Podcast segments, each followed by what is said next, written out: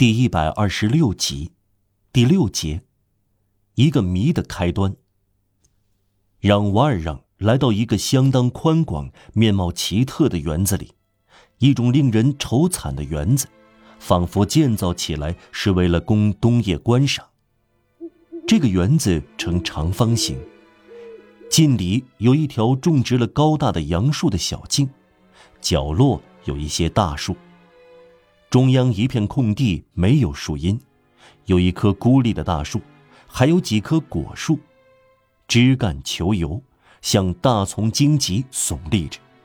一齐齐菜地，一块瓜田，瓜秧培育罩在月光下闪亮。另有一口排污水老井。这里那里有一些石凳，好像黑乌乌的长满苔藓。小径两旁是一些幽暗的小灌木，全都长得笔直。杂草侵占了一半小径，绿苔藓覆盖了其余一半。让瓦尔让身边是那座他顺着屋顶滑下来的房子，还有一堆干柴。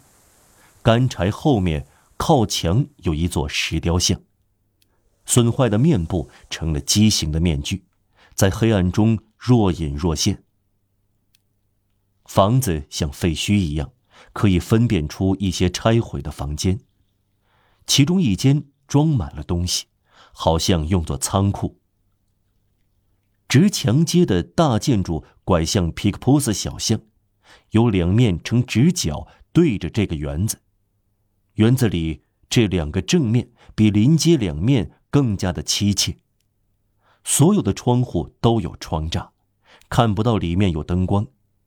上面几层像监狱一样有窗斗。房子的一面向另一面投下影子，这影子像一大幅黑布一样落在园子里。看不到其他房子，园子的尽头隐没在雾气中和黑暗中，但可以隐约分辨出一些围墙交错在一起，仿佛园外有园。还可以看到波隆所街的低屋顶。难以想象比这个园子更荒僻、更孤清的地方的。不见人影，这很简单，因为时候不早了。但这里不像是工人漫步的地方，即使是在中午也罢。让瓦尔让首先关心的是重新找到鞋穿上，然后和科赛特进入仓库。逃跑者总感到没有隐蔽好，孩子一直想着泰纳迪亚的女人，同他一样想办法，尽可能的蹲在暗处。科赛特颤抖着紧偎着他，可以听到巡逻队在死胡同和街上搜索的喧闹声，枪托敲在石头上的声音。沙威对守住路口的密探的喊声，还夹杂着话语的骂声，但听不清楚。过了一刻钟，这阵暴风骤雨般的咆哮似乎开始远去了，让瓦尔让不敢透气。他刚才轻轻地用手捂住了科赛特的嘴巴。况且他周围是这样的古怪的僻静，这场可怕的喧闹来势汹汹，如此的接近，却没有扰乱里面。仿佛这些墙壁是用圣经里所说的雅石铸成的。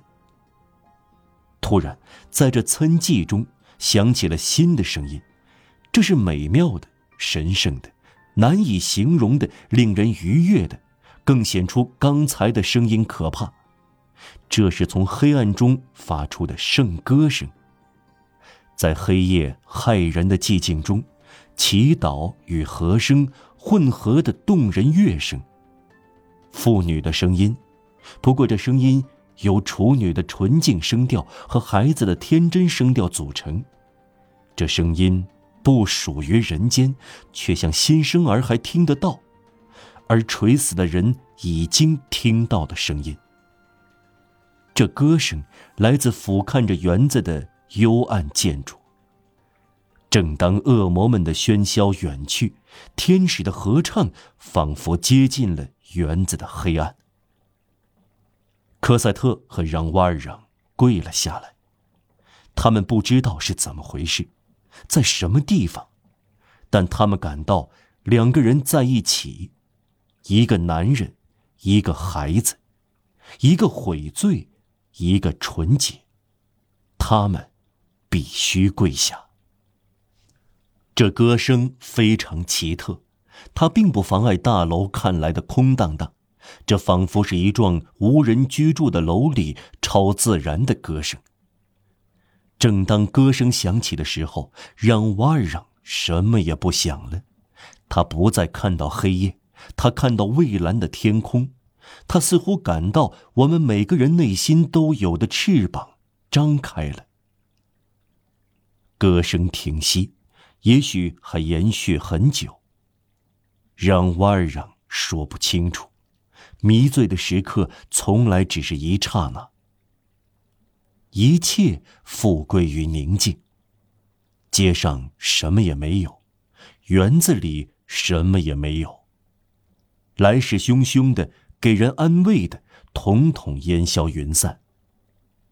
风，吹动墙头上的枯草，发出轻微的、阴郁的、簌簌的响声。